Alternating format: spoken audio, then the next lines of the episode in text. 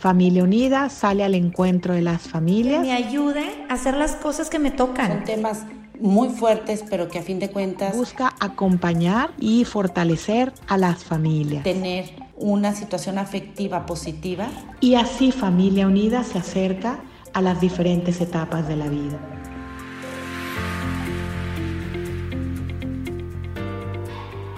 Padres fuertes, hijos felices. Creo que esa es la meta que todos los que tenemos hijos queremos y buscamos. Y también es cierto que con el pasar de los tiempos y de los años, buscamos también que nuestros papás sean felices, ya que nosotros hemos sido padres o también los abuelos, estamos en este momento de la vida de querer y desearles esta felicidad, esta plenitud.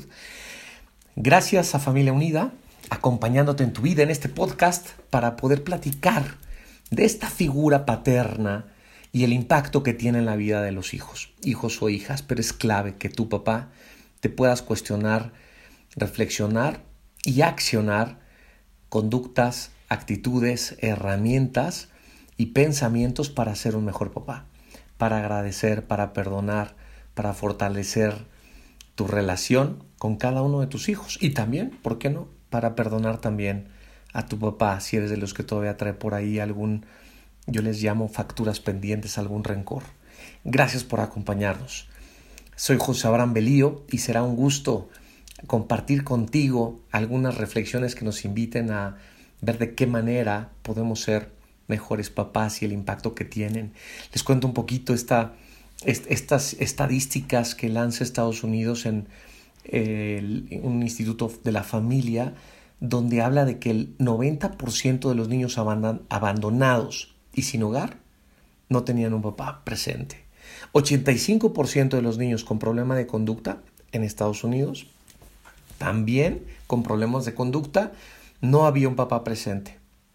Podemos estar pensando viudo, viuda, eh, divorciada y el papá entonces no estaba, o el papá trabajaba mucho no importa la situación o la condición, el punto es que el papá no estaba presente. Porque podemos decir nosotros, oye, pero es que yo sí estoy presente, Pepe.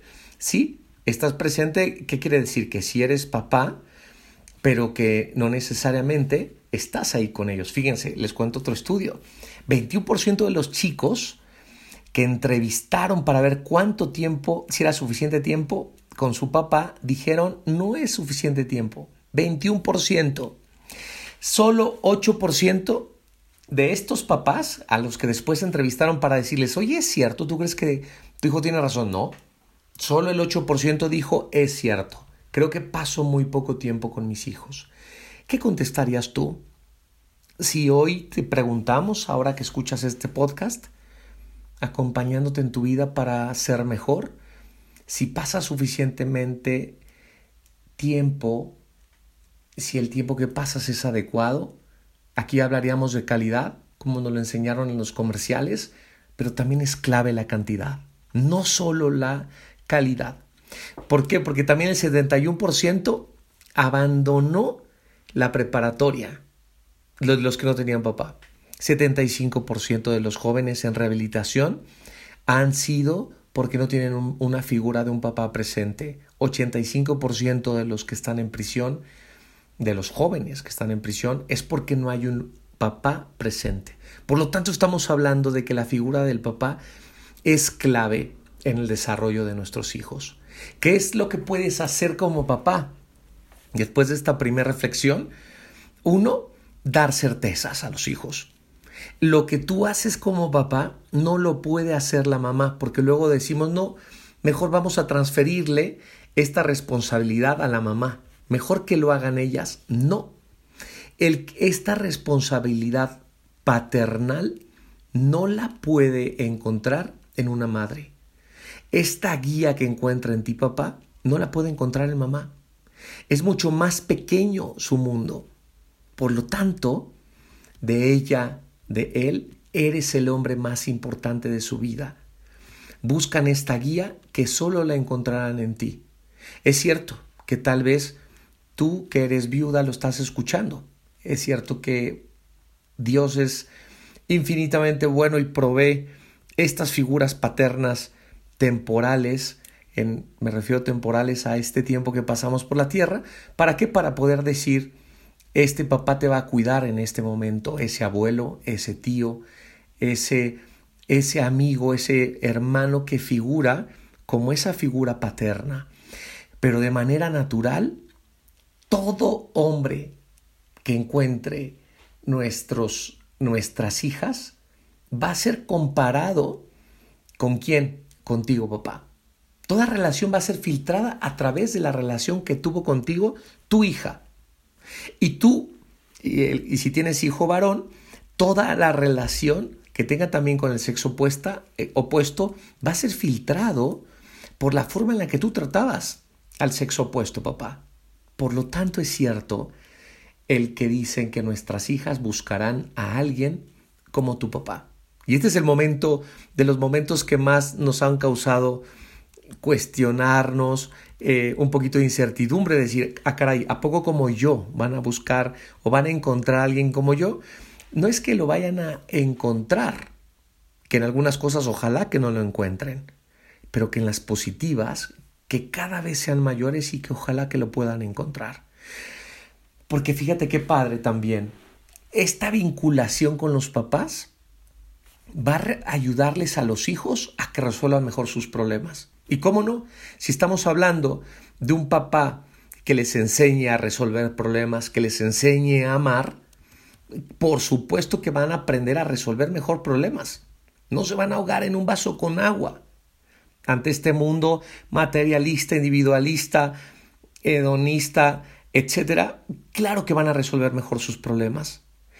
Está comprobado que los estos vínculos generan menor estrés escolar cuando el papá está presente tienen un mayor éxito académico, hay menor ansiedad y comportamientos más controlados. Es decir, hay certidumbre. Lo que encuentran en un papá es certidumbre.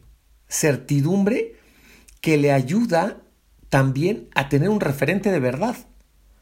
Hoy, ¿cuántos papás nos cuesta trabajo decir no? ¿Y eso qué es? Eso es un límite.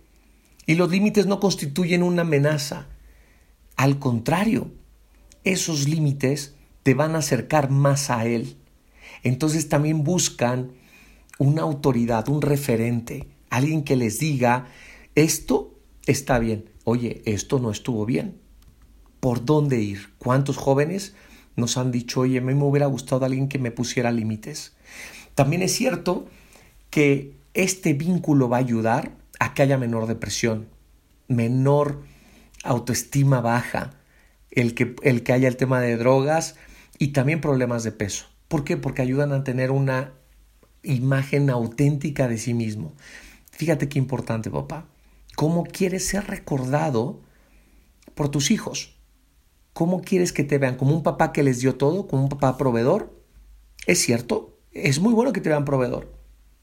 Y que sea una, una de tus, uno de tus roles maravilloso como un papá líder, como un papá maestro, como un papá que protege, como alguien que los motiva, como un papá amigo, como un papá autoritario, como un papá que no toma en cuenta las opiniones de nadie, con un papá que no es vulnerable, o todo lo contrario, un papá vulnerable, un papá que se acerca, un papá que reconoce, un papá que es referente de verdad, un papá que busca la congruencia en su vida. Qué gran reto.